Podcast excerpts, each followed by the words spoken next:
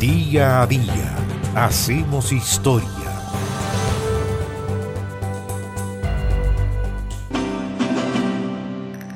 ...23 de marzo del año 1508... ...importante cita para las exploraciones de la corona española en el continente americano recién descubierto por los europeos.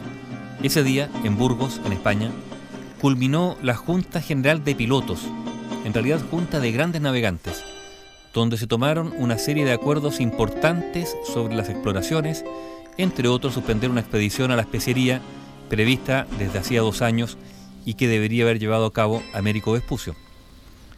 Demos un paso atrás para ver este asunto.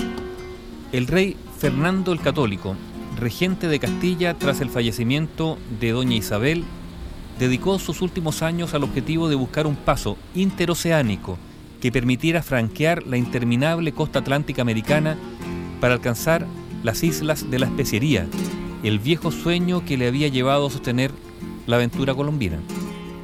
Para eso, había convocado en 1505 a una junta en Toro, ciudad donde las Cortes de Castilla acababan de confirmar su regencia. Asistieron a esa junta el omnipotente obispo Juan Rodríguez de Fonseca y descubridores tan experimentados como Vicente Yáñez Pinzón y el italiano Américo Vespucci, con quienes se planeó un viaje para encontrar ese paso.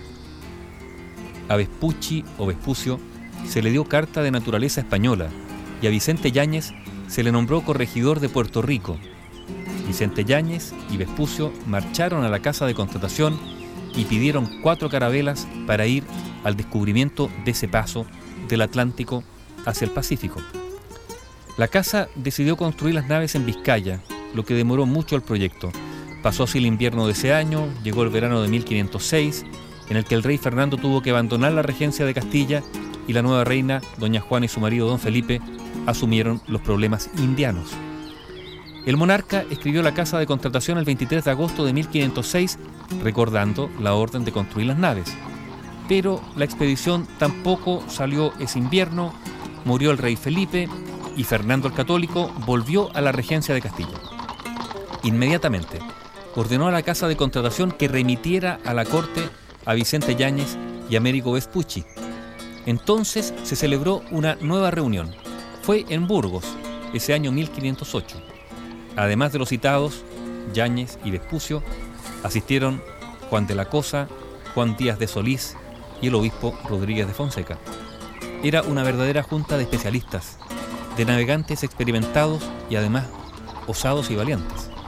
Allí se tomaron tres acuerdos importantes. El primero, enviar una expedición al norte de Veragua con Vicente Yáñez Pinzón y con Solís para buscar el estrecho hacia las islas de las especias, en el mar Índico. El segundo era crear el cargo de piloto mayor en la casa de contratación y nombrar para el mismo Américo Vespucci, quizás por esa razón no fue a ese descubrimiento o intento de descubrimiento. Y el tercero fue establecer dos gobernaciones en tierra firme, las de Urabá y Veragua, con Alonso de Ojeda y Diego de Nicuesa. En esa junta, por lo tanto, se tomaron decisiones que resultarían de decisiva importancia para el futuro de la colonización castellana de Indias. En particular esa indicación que señalaba el objetivo textual de que sigáis la navegación para descubrir aquel canal o mar abierto que principalmente is a buscar y que yo quiero que se busque, textual en español antiguo.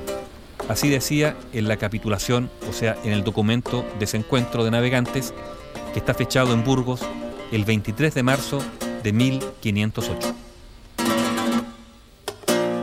Bio Bio, la radio con memoria.